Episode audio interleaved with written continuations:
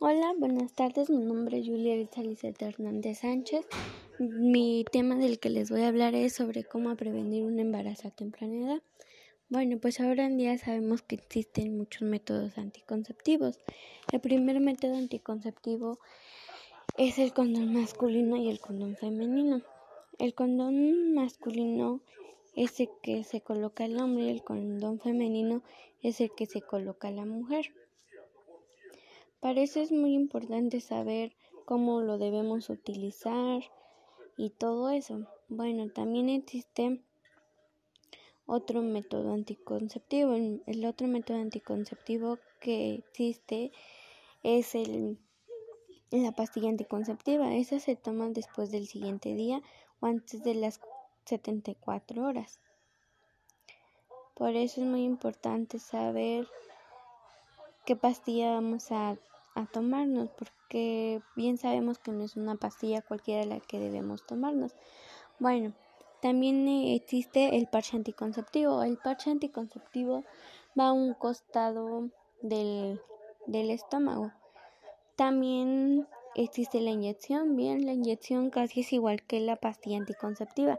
Se coloca el siguiente día antes de las 24 a 72 a 72 horas.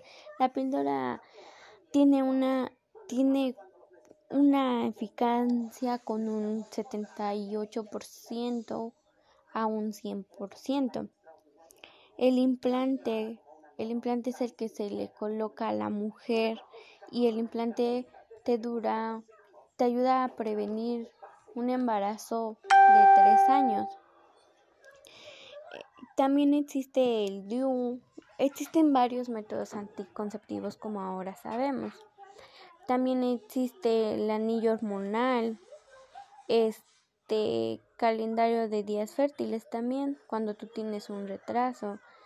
También existe existen muchos muchos métodos anticonceptivos.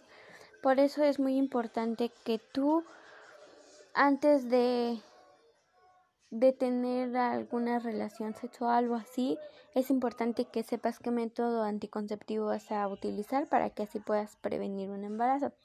También, como bien sabemos, un embarazo a temprana edad es de alto riesgo. Pues bueno, también el condón masculino nos sirve para prevenir algunas enfermedades como el SIDA, el VIH.